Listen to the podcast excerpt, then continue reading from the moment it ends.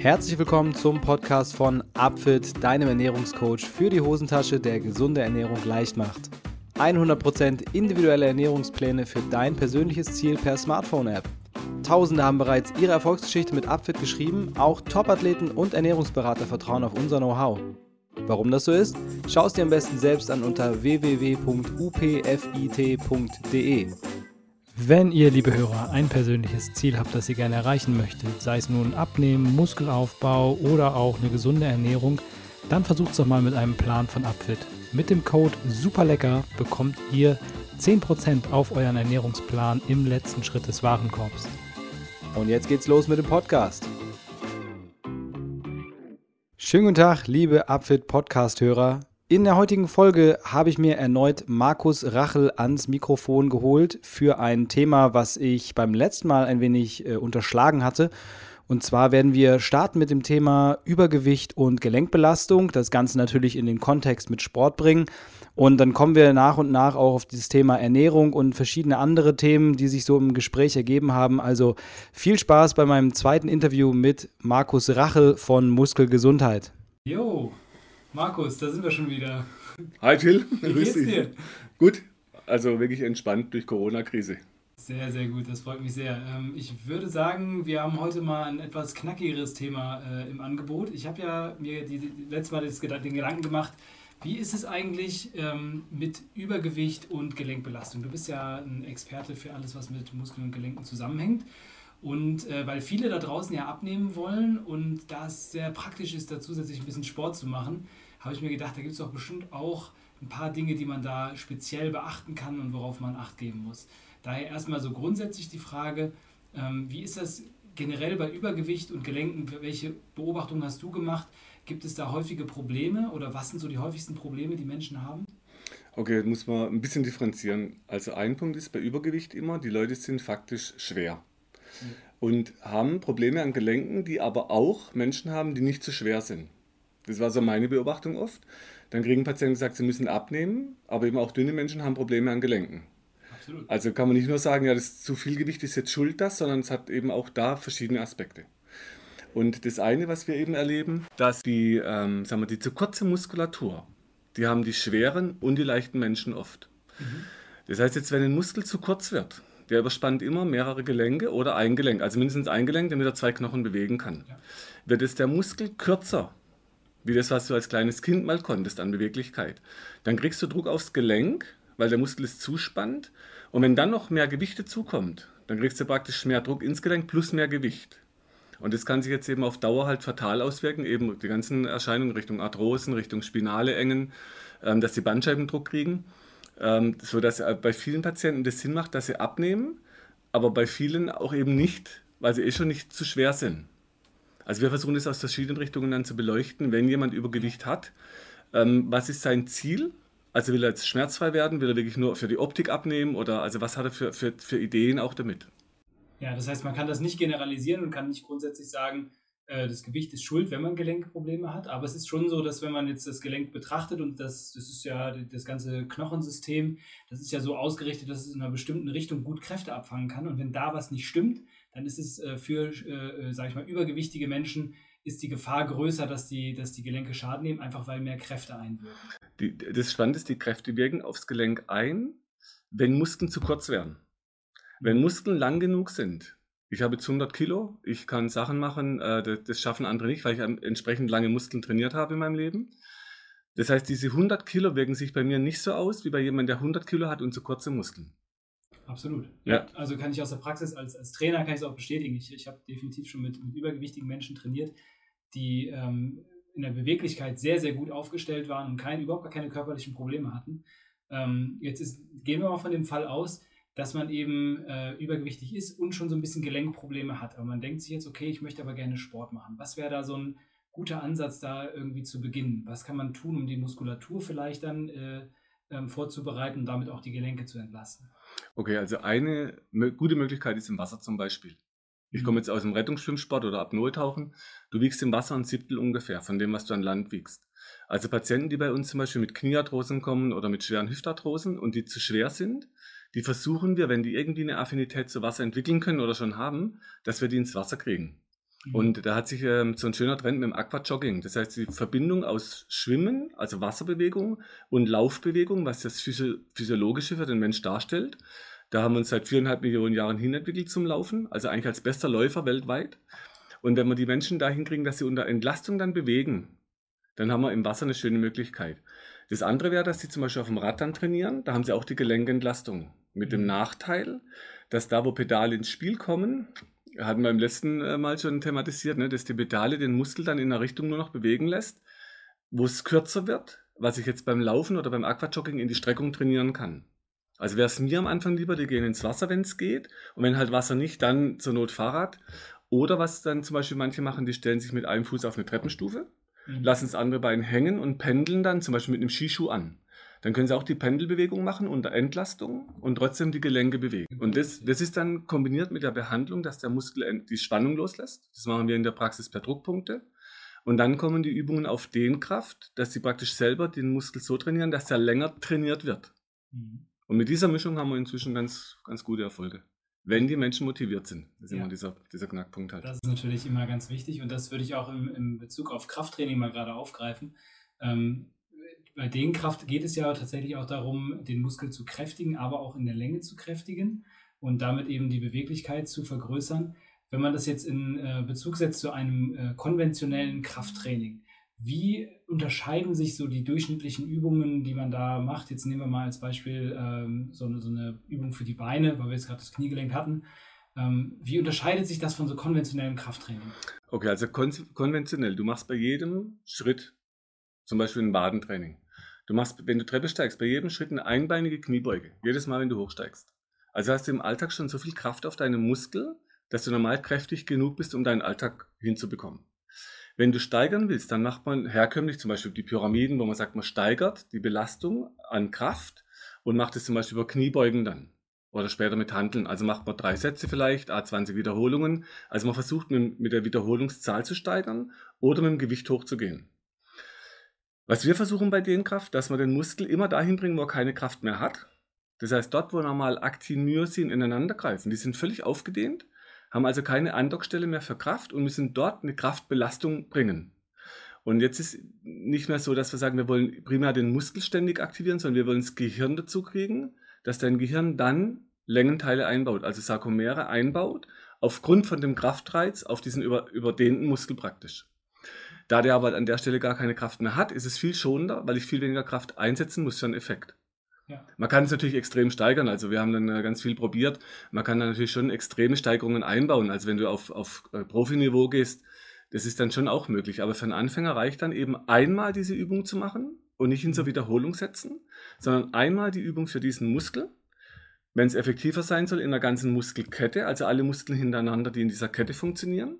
Mhm. Und das ist dann der Unterschied zum herkömmlichen, wo man immer einzelne Muskelgruppen trainiert oder einzelne Muskeln. Ja. Also so geht es dann mit mehr Tempo praktisch. Und das war so mein Ding. Wie kriege ich ein Training, was schneller geht? Ja, das klingt also mhm. erstmal zeiteffizient, äh, klingt vernünftig. Das ist für, die viel, für viele Leute ja auch ein Thema, definitiv. Und ähm, wenn ich das jetzt, also um das mal kurz zu erklären, Aktin und Myosin, worüber wir hier gerade gesprochen haben, das sind im Muskel die Filamente, die letztendlich für die Bewegung zuständig sind. Also es ist nicht so, dass man jetzt einfach einen Muskel hat, der sich zusammenzieht und auseinandergeht, sondern es gibt so zwei so ein Köpfchen, was sich irgendwo einhakt und zieht und dadurch geht der Muskel zusammen und das Ganze kann eben auch wieder entspannt werden. Das sind Aktin und Myosin. Und es geht darum, diesen Muskel so weit auseinanderzuziehen in der Bewegung, dass eben diese, dieses Aktin und Myosin Probleme haben, ineinander zu greifen. Und darüber entwickelt man dann e-, effektiv eine, einen längeren Muskel, eine höhere Beweglichkeit sicherlich damit auch im Gelenk und kann die Belastung darüber besser im Gelenk verteilen und insofern schmerzfrei bleiben. Das heißt, du, du, verteilst die Kräfte praktisch über die Gelenke weg. Ja. Unsere Muskeln sind aufgebaut wie so ein Fächer. Das heißt, das kann sich in alle Richtungen verteilen, die Kraft, wenn die Muskeln dann genug sind. Das Problem ist, wenn du jetzt Übergewicht kriegst, dann hast du das Problem, dass du mehr Druck aufs Gelenk vom Gewicht kriegst, aber eben auch die zu kurzen Muskeln diese Fächerfunktion nicht mehr hinkriegen. Also, dass sie die Kräfte verteilen in alle Richtungen. Und dann wirken diese Kräfte mit mehr Gewicht durchs Gelenk. Und dann kommt der Schaden im Gelenk dann. Also ist für uns dann immer diese Kombination, dass ich sage, wenn jemand Gewicht reduzieren möchte, dann muss er das eben auch am besten mit einer Verlängerung vom Muskel, weil er dann so doppelt den Druck vom Gelenk wegkriegt. Und dann natürlich langfristig die Chance hat, dass das Gelenk regeneriert und auch wieder gesundet. Ja, macht absolut Sinn. Und das wäre ja, also auch da, ich, ich, ich habe in meinem Kopf jetzt immer so das Kniegelenk. Ich weiß gar mhm. nicht warum. Das können auch ganz unterschiedliche Gelenke sein, aber ich glaube gerade bei, bei ähm, also gut, jetzt hast du gesagt, es ist unabhängig vom Gewicht, aber in, in meiner Erfahrung ist es so, dass gerade bei Übergewicht häufig Hüfte und, und Knie betroffen sind, äh, gerne auch mal die Fußgelenke äh, betroffen sind. Ähm, jetzt mal unabhängig vom Gewicht, so die, würdest du auch behaupten, das sind, das sind die häufigsten äh, Problemfälle oder hast du auch eher, häufiger mal Probleme, wo die Leute mit Schulter oder Wirbelsäule oder sonst welchen äh, Problemen ankommen? Also bei uns in der Praxis kommen sie tatsächlich durch alle Gelenke. Also wir haben vom Handgelenk über Fingergelenke, äh, Schultergelenke. Nur da wir im Alltag alle ja die Beine zum Laufen benutzen, sind doch meistens die Beine betroffen. Und ähm, was wir erleben zum Beispiel, dass die Menschen mit Übergewicht halt eben oft, jetzt sagen wir, wenn ich dich so sehe, ähm, du hast erzählt, du bist bei Ninja Warrior gewesen, also die sportlichen Menschen, die nicht so viel Gewicht haben, die haben meistens auch mehr Spaß an der Bewegung. Ich bin auch sehr sportlich, aber ich, jedes Mal, wenn ich ein halbes Jahr wenig mache, weiß ich, wie anstrengend der Anfang wieder ist. Kennst du wahrscheinlich auch, ne? Ja. Wenn du wieder anfängst, ist, ist, du bist kurzatmig, es tut weh, dann kommt der Muskelkater. Wenn ich mir jetzt vorstelle, ich hätte nochmal 20, 30 Kilo mehr, aber auch an Fettgewebe mit mir rumzutragen ja. und müsste dann das anfangen, das würde mir natürlich auch viel schwerer fallen. Also würde ich mich wahrscheinlich eher weniger bewegen, vielleicht mehr sitzen. Und das Dilemma ist, dass unsere Gelenke über Bewegung ernährt werden. Also wenn jetzt der Bewegungsmangel noch dazukommt zum Übergewicht, dann wird das Gelenk praktisch viel schneller degenerieren, weil der Bewegungsmangel nicht mehr ernährt und dann mit mehr Druck auf dem degenerierten Gelenk bewegt wird. Und so führt natürlich dann das Übergewicht tatsächlich schneller zum Gelenkschaden. Jetzt halt typischerweise Hüfte, Knie, weil die Menschen laufen halt auch auf den Beinen herum. Kann mir vorstellen, du läufst wahrscheinlich auch mal im Handstand oder früher als Turner sind wir auf dem Handstand gelaufen. Das heißt, aber das macht ein Übergewichtiger wahrscheinlich nicht mehr. Und deshalb, für mich ist in der Praxis immer wichtig, ich muss so viele Fragen stellen. Was sind deine Sportarten? Was sind deine Verletzungen? Wie ist deine Ernährung? Damit man aus allen Winkeln versucht, das Problem dann anzugehen. Und vor allem halt die Motivation aus den Menschen rauszukitzeln, dass sie Lust kriegen. Gewicht abnehmen, Muskel länger, dann die, den Kraftaufbau, dann vielleicht noch den Ausdauersport, so dass sie in den richtigen Gang kommen. Ja, also ich glaube auch, dass dieses Ziel total wichtig ist, dass man, dass man ein Ziel vor Augen hat. Und äh, ich finde es auch total wichtig, dass du jetzt gerade sagst, im Grunde, es gibt viele Leute, die bringen ihre, ihre Schmerzen und ihre Probleme allein mit dem Gewicht in Verbindung und sagen, ja, ich weiß ja, weil ich so viel wiege, ist es das Problem. Aber man kann das äh, Pferd quasi auch von hinten aufzäumen und kann sagen, nein, nein, äh, du kannst auch erst deine Schmerzen in den Griff bekommen und wenn du dann Lust hast abzunehmen, dann machst du das noch zusätzlich. Und es gibt sicherlich auch andere Personen, bei denen ist es, äh, wie du schon gerade sagst, ist es so ein, so, ein, so ein Teufelskreis, in den sie sich reinbegeben. Höheres Gewicht, geringere Bewegungsmotivation und darüber dann wieder äh, schlechtere Gelenkversorgung und höhere Gelenk, Gelenkdegeneration. Ähm, ich finde das spannend, äh, dass wir da, dass man da den, den Menschen einen Weg aufzeigen kann, auch erstmal erstmal in den Sport hineinzufinden, in die Bewegung hineinzufinden, schmerzfrei zu werden. Das wäre sozusagen die erste Priorität. Ne? Also das wäre schon mal als Botschaft für alle, die das gerade hören da draußen und sich vielleicht wiedererkennen in diesem Muster. Ähm, es ist nicht so, dass man jetzt erstmal abnehmen muss und damit Sport anfangen kann, sondern man kann auch im niedrigintensiven Bereich und vor allem in dem schonenden Bereich äh, wieder eine vernünftige Funktionalität herstellen, um dann besser Sport machen zu können und das vielleicht dann wiederum einzusetzen, auch um dann besser Gewicht verlieren zu können. Genau, so sehe ich das auch. Und ich werde ab und zu gefragt, was ist denn ein guter Sport oder ein gesunder Sport? Es gab 2007 ein Weißbuch Prävention und die haben so beschrieben, was sind gesunde Sportarten. Damals kam raus, dass Laufen, Klettern, Schwimmen gilt als gesunder Sport. Das macht der Mensch seit Urzeiten. Das ist, soweit ist es gar nicht hergeholt.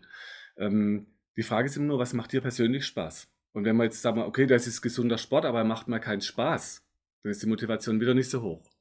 Also muss man immer erstmal gucken, was brauchen die Leute, ähm, an was haben sie Spaß, wie kriegt man sie dazu, dann tatsächlich was für sich zu tun aber wenn sie keine Lust haben, es für sich zu machen, dass sie es dann für mich machen. Dass sie halt okay. gesund werden wollen, weil ich es dann gut finde. Und das ist halt so das Kunststück, die Menschen da hinzukriegen, okay, komm.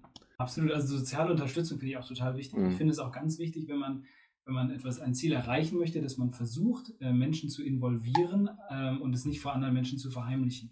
Also sich besser äh, Leute sucht, bei denen man ein bisschen Unterstützung erfahren kann für sein Ziel, als das so ein bisschen für sich zu behalten und dann die komischen Blicke von, von anderen Menschen abzubekommen, die merken, da geht irgendwas vor sich, aber die können es nicht genau einordnen.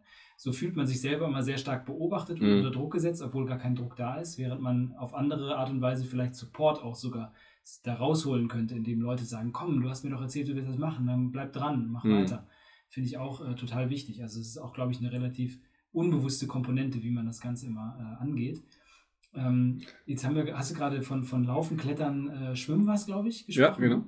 äh, wo, wo du ja Schwimmen schon als besonders gelenkschonend herausgestellt hast, während jetzt irgendwie Laufen und äh, Klettern äh, sind, äh, zählen für mich persönlich eher zu den Sportarten. Gerade bei Laufen würde ich sagen, die meisten, die mit dem Sport anfangen, mit Übergewicht, haben ja überhaupt erstmal ein Problem, überhaupt ins Laufen zu kommen.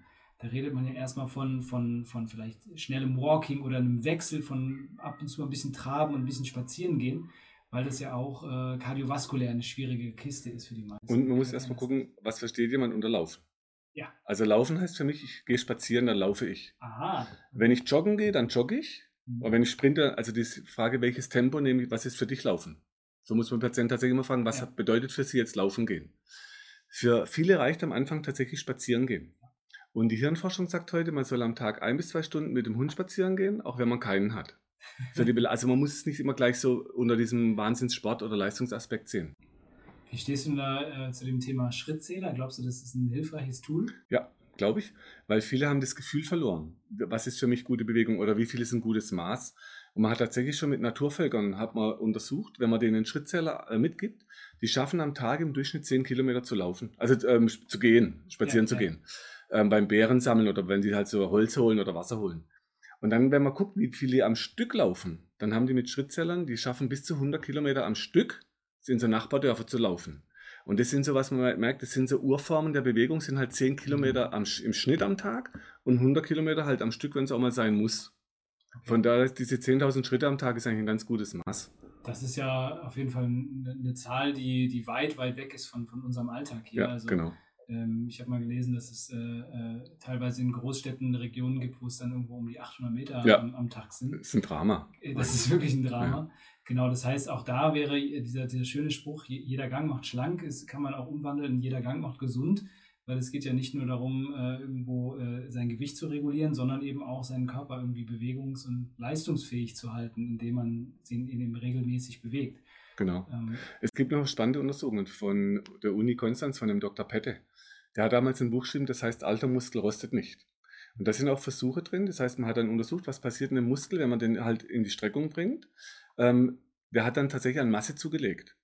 Also das, das Spannende ist, wenn ich jetzt sage, ich wiege heute 100 Kilo oder gute 100 Kilo, dann fühle ich mich trotzdem dynamischer wie damals beim Kampfsport mit 90 Kilo Kampfgewicht, ähm, weil der Muskel geschmeidiger wurde. Das Mhm. heißt, allein das Gewicht ist noch kein Maß. Und auch diese Fettanteile, das ist immer die Frage halt, wie viel Muskelanteil ist da, wie viel, wie viel Fettanteil, wie ist dieser Muskel aufgebaut. Also allein das Gewicht ist für mich noch kein Maß. Mhm. Ja, bin ich, bin ich auch ganz bei dir. Also äh, Gewicht alleine und auch BMI sind, sind, sind Werte, Ja. die sind, die sind, äh, die können trügen. Also die Waage kann, kann trügen. Ich glaube, das kann bei einer, wenn man sich so eine Challenge setzt und sagt, ich möchte jetzt in x Tagen so und so viel abnehmen, dann kann das irgendwie sinnvoll sein, sich zu wiegen regelmäßig, um da dran zu bleiben. Aber so ganz generell ist das eher so ein, so ein Maß, was man mal alle paar Wochen mal vergleichen kann, um eine Tendenz zu bekommen als dass es jetzt irgendwo so ein, so ein, ähm, ja, so ein Erfolgsfaktor äh, Faktor irgendwie sein, sein muss. Also ich finde es spannend mit diesen Zahlen, wenn ich dann Patienten habe, die sagen mir, ich will zum Beispiel Marathon laufen in drei Stunden irgendwas. Sag ich, warum nicht in drei Stunden 18? Ja. Oder warum nicht in, in drei Stunden sieben? Also wieso dann gerade diese drei Stunden, was auch immer, 20 oder? Beim Apnoe-Tauchen die Tauchschüler fragen, wie tief kommst du denn? Sag ich, keine Ahnung. Das probiere ich, wenn es um mein Überleben geht. Schaue ich mal, wie tief ich komme oder wie weit. Wieso sollte ich das sagen? Das ist ja nur eine Zahl. Ja. Ob ich jetzt sage 80 oder 82, also wo ist da der Unterschied? Und das Spannende war immer dann, wenn man auf Zahlen sich erstmal festlegt. Das ist einfach eine willkürlich gesetzte Zahl.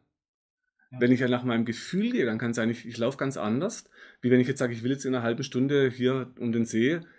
Ich laufe einfach, solange ich mich gut fühle und gucke dann, wie lange habe ich denn gebraucht. Also wenn ich sowas, dann mache ich es eher andersrum. Ich mache das nach dem Gefühl und schaue dann nach der Zeit oder nach der Tiefe oder nach der Weite. Und das fühlt sich anders an beim Sport, wie wenn ich immer diese Zahlen im Kopf habe und immer mich unter Druck setze mit Zahlen. Das ist auch ein äh, Motivationsfaktor, der langfristig ganz stark einwirkt auf das Mhm. Bewegungsverhalten. Also es gibt ja auch Untersuchungen zu, die ganz klar zeigen, dass Menschen, die ihren Lebtag immer wieder immer Sport gemacht haben, für die steht der Spaß an der Bewegung an erster Stelle.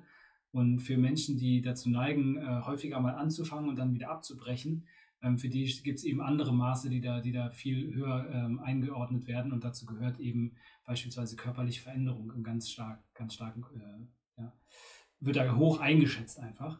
Ähm, aber ich wollte nochmal ein äh, anderes Thema anschneiden, weil wir kommen ja so ein bisschen aus dem Bereich Ernährung und ähm, vielleicht hast du ja auch noch ein paar interessante Tipps. Wir waren ja am Anfang bei so Gelenkschmerzen und äh, was es damit auf sich hat. Ähm, welche, welche Nahrungsbestandteile möglicherweise auch auf das Gelenk einwirken. Also ich, äh, es gibt da ja in den letzten Jahren immer wieder neue Sachen, die irgendwo gefunden werden. Äh, Chondroitin war jetzt relativ en vogue eine Zeit lang.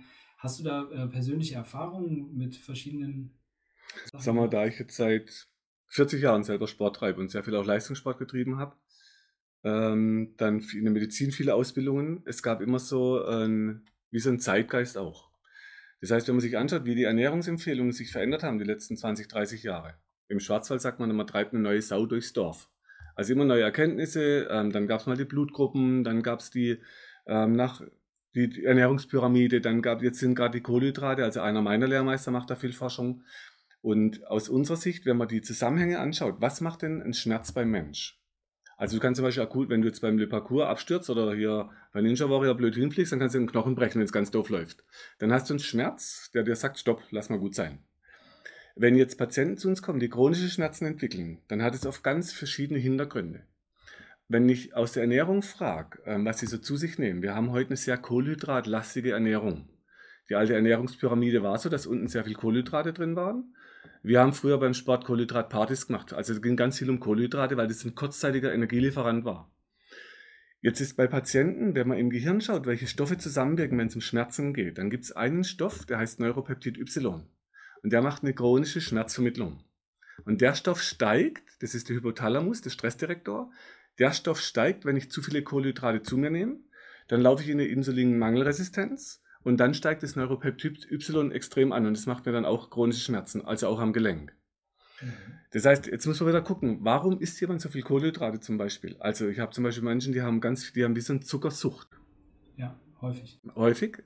Ähm, ich habe hier draußen ein Buch stehen in der Praxis, heißt Zucker der heimliche Killer. Mhm. Der Dr. Brucker hat schon 1960 gegen den Zucker gewettert. Das heißt, man merkt jetzt, dass dieser, diese Sucht nach dem Zucker ist eine Sucht. Jetzt ist die Frage, warum hat jemand so ein Suchtverhalten?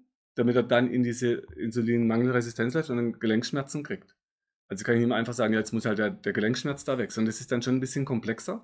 Und das ist jetzt bei uns halt diese Kunst, deshalb spricht man auch von der ärztlichen Kunst oder bei uns beim Heilpraktiker, diese, diese Behandlungskunst rauszufinden, was sind die Hintergründe, was sind die Zusammenhänge und wo setze ich jetzt erstmal an. Und deshalb Ernährung ist halt eins und aus meiner Erfahrung war oft, wenn ich so die Leute gefragt habe, können Sie mal vier Wochen auf Fleisch verzichten oder schaffen Sie mal vier Wochen ähm, ohne Kaffee, dann habe ich tatsächlich als nächsten Satz, was habe ich dann noch vom Leben? Habe ich mehrfach gehört. Dann muss ich sagen, okay, wenn das alles ist im Leben, dann gibt es jetzt nichts mehr, dann war es das jetzt. Ähm, das heißt, es scheint auch wirklich schwer für Menschen, da wirklich grundlegend was zu ändern. Und aus meiner Erfahrung war es so, wenn man sagt, man verändert Gewichtungen, dass man eben zum Beispiel halt erstmal weniger Kohlenhydrate nimmt und nicht keine. Oder äh, statt vier, zwei Tassen Kaffee am Tag. Oder den Kaffee dann verlängert mit Wasser. Oder dass man einfach so Tricks anwendet, dass man sich einfach weglässt sondern erstmal weniger und auf Dauer dann so die Gewichtung vielleicht auf 80, 20. Und ich bin dann heute auch so, also ich weiß, äh, manche Sachen tun mir nicht gut, aber wenn ich sie dann zu mir nehme, dann wirklich mit Spaß.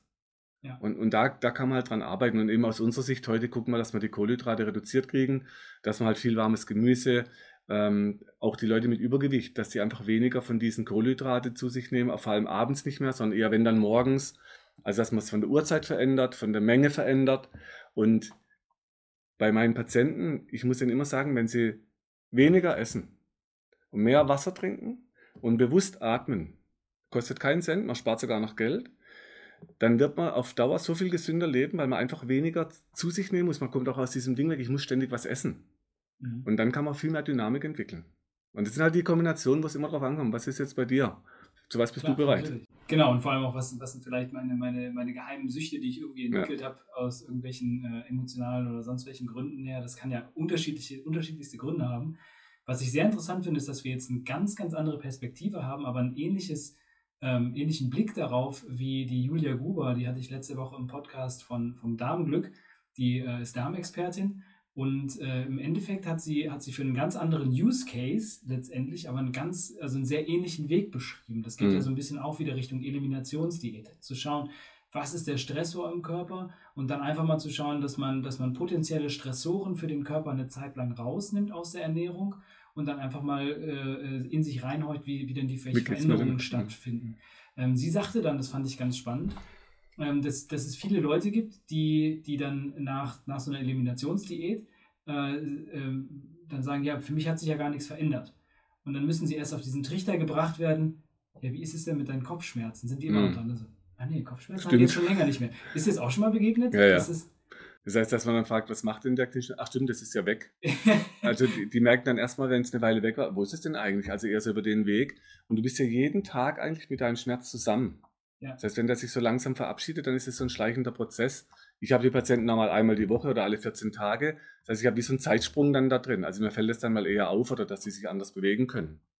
Aber das ist dann schon mein Ding, den Fokus dahin zu lenken, zu sagen, guck mal, wie ist es, wie ist denn eigentlich da? ja, und wie, wie, schau dir mal deine Bewegung an, sieht viel, viel geschmeidiger aus. Kann ich mir gut vorstellen, weil das ist ja auch, ich glaube, viele Menschen sind da in, in dem Punkt Re Reflexion. Das wird immer so hinten angestellt. Es gibt so ganz viele Needs im Leben. Irgendwie, man muss sich um seine Familie kümmern, der Job, sonstige Themen und dann solche, solche Sachen äh, wie beispielsweise, ich habe dort einen Schmerz, ich habe diese, diesen oder jenen, äh, äh, ja, jedes Problem.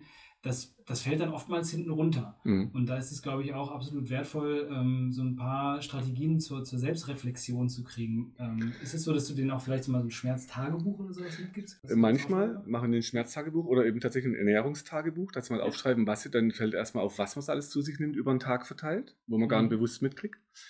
Und das andere, dass unser äh, Ansatz ist eben nicht, ich mache den Schmerz weg.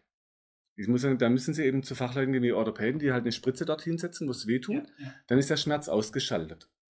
Unsere Idee ist eben, ich gucke, dass die Leute beweglicher werden. Und jetzt ist mein Kunststück immer, die Leute da mit dem Fokus zu halten, was, für, was verändert sich an Beweglichkeit, weil denen ihr Fokus ist immer, ja, aber da tut es noch weh. Und immer sagen, okay, aber da ändert sich was, da ändert sich was und dann geht langsam der Schmerz zurück Mhm. und zum Schluss, wenn was taub war. Das ist eher so unser Ansatz in der Praxis. Natürlich gehe ich auch dorthin, wo es weh tut, aber es ist nicht mein erster Fokus. Nee, das ist, ich, ich glaube, dass, dass viele äh, diese Zusammenhänge, für viele gibt es ja immer nur dieses An-Aus, ne? dieses Schmerz da, Schmerz weg. Du willst halt weghaben. Genau. Ja. Und, und das ist dann irgendwie sehr, sehr dringlich, aber ich glaube, dass die, die, ähm, dass es die, besser ist, die Ursachen zu beheben. Das ist ja im Endeffekt auch da wieder. Ähm, sehe ich uns so als, als ähm, äh, Berater für im Bereich Ernährung auch auf genau derselben Welle. Weil wir eben auch schauen, wir versuchen natürlich ähm, erstmal grundsätzlich die, die Qualität der Ernährung zu erhöhen und darüber dann möglicherweise sekundär angeschlossene Probleme zu beheben, die vorher da waren. Und ich glaube, das ist bei euch äh, ga- ganz ähnlich hier der Ansatz, dass man erstmal schaut, okay, wa- was ist denn ursächlich da, was ist gerade vorhanden und äh, welche Auswirkungen können dann langfristig äh, positiv sein, wenn man etwas verändert. Apropos positiv, jetzt ist gerade aktuell ja durch Corona positive Menschen, äh, werden Fleischhandel zugemacht. Also gerade ganz aktuell mehrere Firmen jetzt. Und jetzt in Amerika hat man schon den Trend, dass plötzlich der Fleischmangel kommt. Also die haben einfach keine, kein Grillfleisch mehr zur Verfügung. Das ist natürlich ein spannender Moment, weil die Vernunft sagt schon länger, es gibt tolle Bücher zum Klimawandel. Das heißt, eins heißt, wir sind das Klima, wo eins rausgearbeitet wurde, was den Klimawandel wirklich im Moment retten könnte, wenn alle aufhören würden, jetzt Fleisch zu essen. Ja. Weil das so viel CO2-Produktion nach sich zieht. Wobei ich glaube nicht, dass das funktioniert, weil die Leute essen einfach zu gern Fleisch und ich selber mag es auch, wenn es auf dem Grill. äh, Also ich glaube nicht, dass das funktioniert hat, dass man es ganz weglässt. Ja. Aber durch die, durch die Krise jetzt, die macht eins ganz deutlich. Wir essen einfach zu viel Fleisch. Ja. Und jetzt durch dieses Schließen von den Fabriken, ich bin gespannt, wie sich es jetzt auswirkt, ob wir jetzt als nächstes nicht den Hefemangel im Moment, sondern als erst was Toilettenpapier, C war, jetzt ist gerade Hefemangel und der nächste ist vielleicht der Fleischmangel, der uns jetzt dazu zwingt, dass wir einfach weniger Fleisch essen. Ja. Und ob man dann da merkt, okay, wenn man zu viel rotes Fleisch hat, vielleicht mehr Darmtumore, als ob sich über den Weg jetzt plötzlich was verändert in der Ernährung. Das ist ja echt spannend, äh, über diesen, wo keiner dran gedacht hat. Plötzlich ist jetzt eine Situation, wo wir es halt machen müssen. Ja, ich würde auch gerne mal sehen, die Zahlen. Es gab jetzt ja ähm, Entwicklungen hinsichtlich der Fleischherkunft, dass die jetzt bei Frischfleisch gekennzeichnet sein muss, bei Kühlware. Und äh, ich persönlich, und das ist natürlich eine, eine völlig, völlig subjektive Beobachtung, habe aber festgestellt, dass viel mehr von dem ähm, Kategorie 1 Fleisch liegen bleibt in den Kühlfächern. Was natürlich total wünschenswert wäre. Aber äh, das würde ja bedeuten, dass viele Menschen sich auch einfach gar nicht darüber im Klaren sind, wa- was sie da eigentlich sich äh, äh, quasi tagtäglich äh, reingezogen haben über Jahre. Ähm, ich glaube, dass, dass, äh, dass tatsächlich die Haltungsform auch mitentscheidend ist. Ne? Also auch die Haltungsform bestimmt ja auch, welche Nährstoffe sind im Fleisch mit drin, welches Verhältnis von Omega-3 zu Omega-6-Fettsäuren und so weiter und so fort. Das heißt, ähm, ich bin auch der Meinung, es wird schwierig, äh, eine komplett fleischlose Gesellschaft hinzubekommen. Ich weiß auch in Bezug auf viele verschiedene Sachen nicht, ob es wirklich wünschenswert ist. Ähm, nehmen wir mal äh, ähm, Tierprodukte ähm, generell aus unserer Gesellschaft raus und, und vor allem bedenken wir dann mal, dass es andere Kulturen gibt, in denen es da noch viel stärkeren Bezug zu gibt. Ähm, aber gut, das, eine Zukunftsvision ist es auf jeden Fall. Aber letztlich äh, bin ich da total bei dir, dass es spannend ist zu sehen oder wäre zu sehen, wenn es dazu kommt, wie das auch die Ernährungsformen in unserer Gesellschaft verändert und äh, was da für positive Auswirkungen möglicherweise bei rumkommen. Also außer Corona positiv. Ja.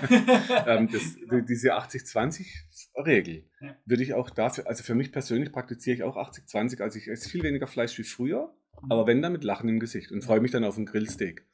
Ähm, was jetzt aber für mich die Chance gerade wäre, wenn man die Insektenverbreitung in Deutschland, wie man wie man jetzt ähm, Insektenmehl herstellt oder Brote oder, oder ich habe so Insektenriegel versucht, das schmeckt tatsächlich einfach nussig. Ja.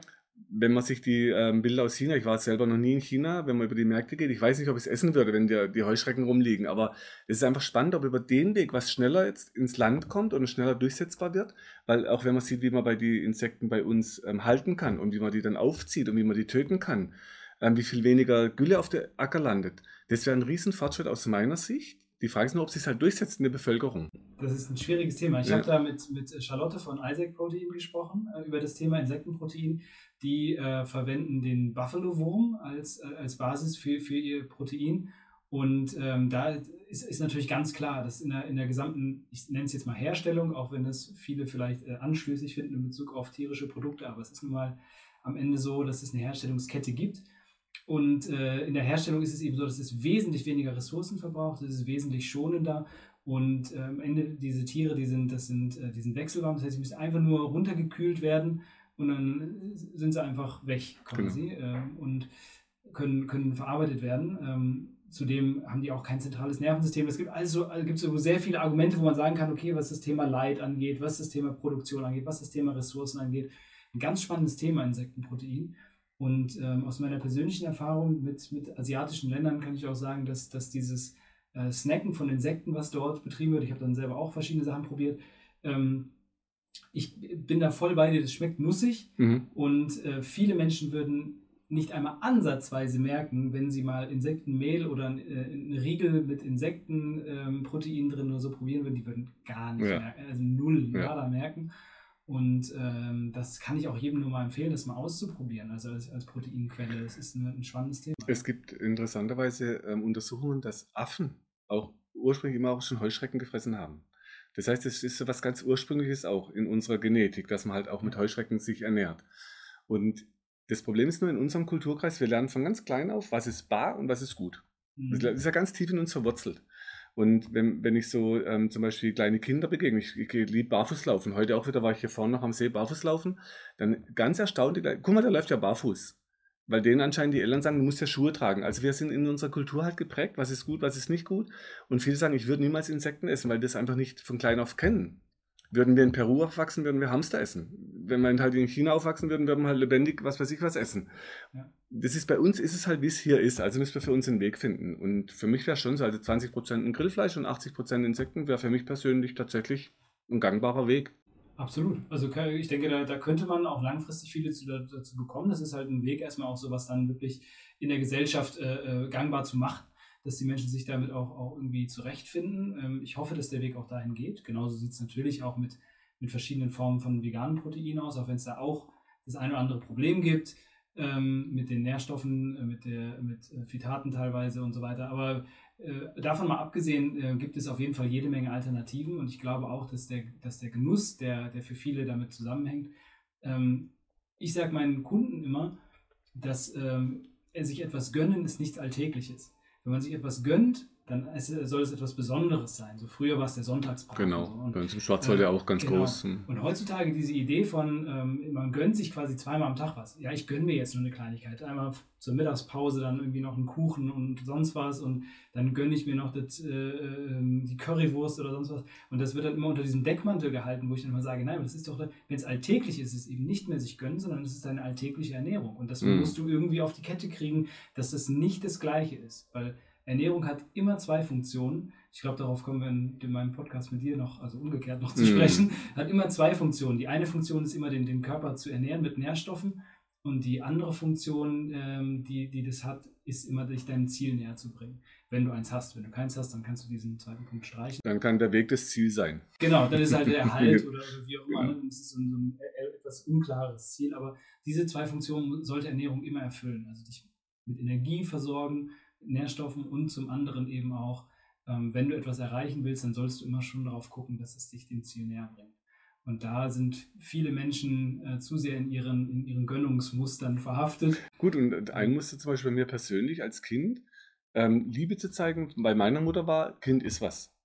Also heute noch als Erwachsener, wenn ich runterkomme, nachts um 12 in Schwarzwald in die andere Praxis, ja, äh, willst du noch was essen? Sag ich, Mutter, es ist nachts um 12. Ja, aber falls du noch Hunger hast. Das heißt, es ist so tief, Kind ist was, so was Gutes tun, ähm, wo ich dann sagen muss, wenn ich weniger esse, dann habe ich ja mehr Energie. Ja. Das heißt, das Problem ist ja, wenn ich zu viel esse, das raubt mir die Energie. Und genau diesen, diesen Weg für mich persönlich zu finden, wo ist für mich der Punkt, wann reicht's? Also wann ist genug? Und ich habe dann irgendwann die Erfahrung gemacht, man spricht so von einer Handvoll Reis am Tag, was der Mensch eigentlich braucht. Also es ist mhm. gar nicht so viel, wie man denkt. Und was ich halt erlebe, ist oft, die essen eher einen Eimer Reis statt eine Handvoll. Also es ist einfach halt einfach zu viel insgesamt. Und wenn wir das wieder schaffen, einfach ein bisschen weniger, dann kann man sich was gönnen und man verhungert trotzdem nicht und hat einfach mehr Power. Und das ist halt ein Teil der Ernährung, zu sagen, weniger ist halt tatsächlich dann oft auch mehr. Ja, es gibt ja ähm, auch Studien dazu, dass, dass Kalorienrestriktion, also Einschränkung von der Kalorienaufnahme, der stärkste Faktor äh, in Bezug auf Langlebigkeit ist. Und ähm, da wurde diese Insel der Hundertjährigen in Japan genau. erforscht. Die haben ja dieses, dieses Lebensmotto, ich glaube Hara Hachibu heißt es, ähm, äh, das, was im Endeffekt nichts anderes bedeutet, als dass man am Ende des Essens immer ein bisschen äh, ein bisschen Hunger noch haben sollte. Das ist so deren Lebensmotto und die werden sehr alt damit, unabhängig davon, was sie genau essen, weil das auch sich sehr stark unterscheidet. Mhm. Aber ja, das ist auf jeden Fall ein sehr spannender Punkt, den man, denke ich, in der Ernährung äh, beachten sollte. Und da haben wir direkt nochmal zwei Einflussfaktoren, weil das wirkt sich zum einen aufs Gewicht aus und zum anderen sicherlich auch auf die Gelenkgesundheit. Genau. Also das, äh, da macht man so viel nicht falsch. Haben wir schön den Bogen. Äh, und ich habe jetzt gerade über Thailand einen schönen Bericht gesehen. Die ähm, kauern viel am Boden, die hocken. Mhm. Und zwar gerade eine Studie veröffentlicht im neuen Spektrum der Wissenschaft, dass man das Sitzen untersucht hat versus Hocken. Und dass das Hocken für die Gelenke und Muskeln mehr ähm, Spannungseffekte hat wie Sitzen. Und wenn man denen zuguckt, wie oft die am Tag hocken, da sieht man nicht diese dicken Arthrosegelenke, wie wenn ich im Schwarzwald unten bin, da haben wir viel mehr davon. Erstaunlicherweise in Köln sind es weniger, also es scheint auch wieder regional unterschiedlich mit den Gelenken. Und diese schweren Arthrosen, da, da scheint tatsächlich dieses Hocken irgendwie, ähm, sagen wir, präventiv zu wirken. Ich habe es jetzt noch nicht näher untersucht, habe es jetzt gelesen, aber finde es interessant, so einen Aspekt damit reinzubringen, was man bei den Thailändern sieht. Absolut. Also ich, äh, die Gelenkbelastung im Kniegelenk ist bei 90 Grad ungefähr, äh, ungefähr sehr am höchsten. Und ich vermute mal, dass es damit einfach zusammenhängt, dass wir dann einfach ungünstigen Belastungswinkel uns häufig bewegen. Und dieses tiefe Hocken, das, das ist ja auch dann voll, voll umfängliche Bewegung des Kniegelenks da freut sich das wahrscheinlich. Ja, genau. genau. Also insofern, das ist auch nochmal ein Plädoyer fürs tiefe Hocken, da bin ich auch ein ganz großer Verfechter von. Und das ist auch eine Sache, die man üben kann. Also jeder Säugling kann das. Und äh, jeder erwachsene Mensch, so er denn keine völlig degenerierten Gelenke schon hat, wird es auch wieder lernen können. Genau, das ist ja auch der Punkt. Wenn ich jetzt zum Beispiel Patienten, äh, wenn die sehen, was ich für Übungen mache, dann sagen die immer, ja, aber das schadet doch den Gelenken. Sag ich, das kommt aufs Gelenk an und wie lange ich sowas übe und wann ich das anfange und in welchem Maß, wie ich das aufbaue. Natürlich wird jemand mit einer Arthrose 4 im Kniegelenk und mit starkem Übergewicht nicht solche Übungen anfangen, das ist ja logisch. Das heißt, man guckt immer, bin ich Anfänger, Könner, beherrsche ich es oder bin ich Meister oder Großmeister, also auf welcher Stufe. Nur da ist halt das Ego manchmal ein bisschen im Weg, dass man eher mehr möchte, wie ähm, dass man halt langsam anfängt. Ja, und ich glaube, das ist auch so ein, äh, würde ich es mal als Fazit so irgendwie nehmen für, für die ganze Folge, weil ähm, wir sind, glaube ich, schon so Richtung äh, meinem Time Limit hier gerade unterwegs. Gut. Aber ähm, ich fand, finde ich sehr schön, weil ähm, das ist ja, stellt ja auch nochmal alles so, so ein bisschen, oder fasst ja nochmal alles zusammen. Also wenn man, wir hatten ganz am Anfang darüber geredet, wie das ist mit, mit Übergewicht und Schmerzen. Da hast du gesagt, ja, das gibt nicht, nicht zwingend einen Zusammenhang. Aber es ist natürlich so, wenn man mit Übergewicht jetzt anfängt, äh, Sport zu treiben und das auf einem Level, was man nicht beherrscht, dann ist man, ist man natürlich sehr stark in Gefahr ähm, äh, Schmerzen zu erleiden, einfach ja. weil eben höhere Lasten wirken. Und da muss man eben vorsichtig vorgehen. Da hast du vorgeschlagen, ähm, mit, mit Aquajogging oder generell mit, mit Wassersport zu beginnen, um die Gelenkbelastung zu reduzieren. Und eben aber auch darauf zu schauen, dass man äh, die Muskeln in der Länge trainiert, beispielsweise mit eurem Dehnkraftprogramm, um äh, letztendlich die, die Gelenke frei zu bekommen und schmerzfrei bewegen zu können, um sich dann wiederum steigern zu können.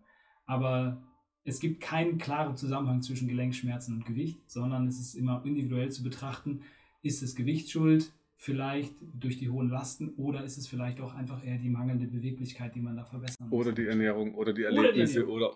Oder, oder genau. viele verschiedene Ansatzpunkte. Und ja. ich glaube, es ist aber total äh, schlau, ähm, einfach mit einem dieser Ansatzpunkte mal zu starten und einfach mal loszulegen. Weil am Ende des Tages, selbst wenn deine Schmerzen nicht resultieren aus dem Übergewicht, so ist es doch so, dass es sich wahrscheinlich stärker auswirkt, als wenn du etwas leichter wärst. Das heißt, wenn du abnehmen möchtest und du hast da irgendwie noch, noch Vorbehalte, es kann auf gar keinen Fall schaden. Kalorienrestriktion ist einer der stärksten Faktoren für Langlebigkeit. Und äh, ansonsten schau gerne mal auf äh, Markus Seite muskel-gesundheit.de genau, ich, ja. Ne? Und schau dir da auch mal die, die Dehnkraftübungen an. Das habe ich, glaube ich, letztes Mal schon angepriesen. Es ist, kann definitiv keine falsche Sache sein, sondern das wird definitiv dazu führen, dass du dich äh, sowohl im Bereich Sport als auch im Bereich Schmerzen wohler fühlen kannst.